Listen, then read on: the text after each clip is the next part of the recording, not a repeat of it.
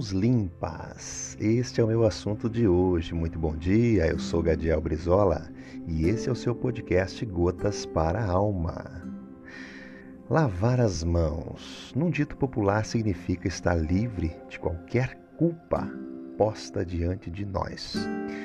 Nesse aspecto, nós lavamos as mãos diariamente ao nos isentarmos de questões e responsabilidades que exigem o nosso posicionamento.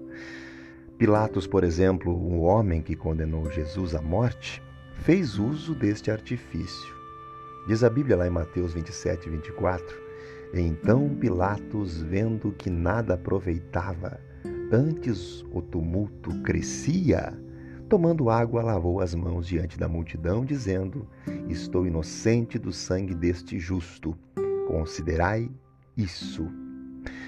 Ao lavar as mãos, o governador romano joga para o povo toda a responsabilidade, bem como a culpa de condenar o Salvador do mundo.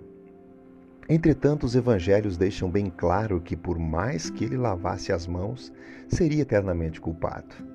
Alguém que carrega consigo o selo romano que o outorga responsabilidades sobre um Estado, como o da Judéia, por exemplo, não teria poder de decisão perante o presente caso? A propósito, João descreve as palavras ostensivas de Pilatos. Não sabes tu que tenho poder para te crucificar e tenho poder para te soltar? João 19, 10. Pôncio Pilatos tinha sim o poder para prender ou soltar Jesus. Manifestar autoridade em palavras parecia ser para ele mais conveniente diante de um caso que exigia uma iniciativa ou posicionamento. Também tinha plena consciência da inocência do Nazareno.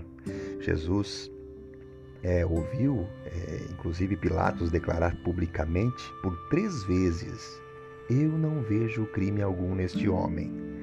Lucas 23, verso 4, 14 e 22. Não seria suficiente a sua alta patente para decidir o caso de uma vez por todas?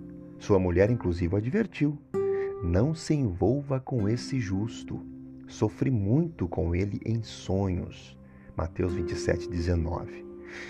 Como fugir da culpa se ele mesmo pressentia com suas convicções de que Cristo era inocente?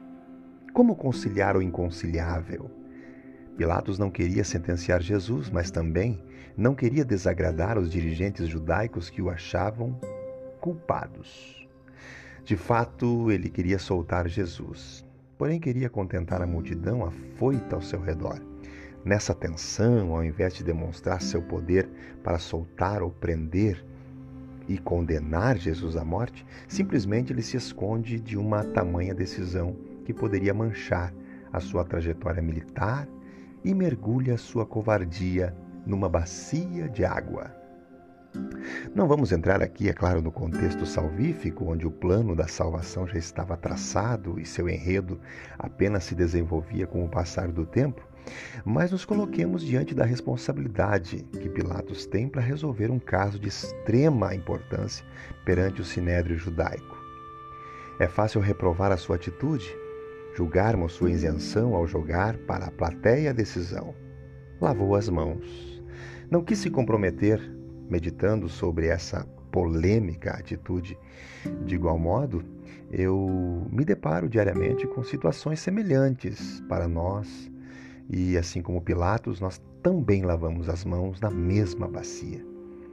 Nós mergulhamos as nossas responsabilidades aonde ninguém vê, apoiamos, inclusive atitudes, decisões e inclusive leis que crucificam nosso Senhor. Sabemos o que é certo, mas por conveniência fazemos o que é errado. Ouvimos mais a multidão do povo do que a voz de Deus. Soltamos Barrabás. Crucificamos Cristo com os princípios e verdades por ele deixadas a nós. Não lave suas mãos na bacia de Pilatos. Lave-as no sangue de Jesus.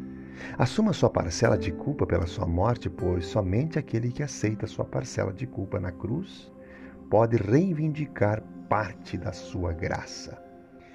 Ele morreu por Pilatos, morreu por você, morreu por mim. Ele morreu por todos. Ótimo dia, que Deus te abençoe.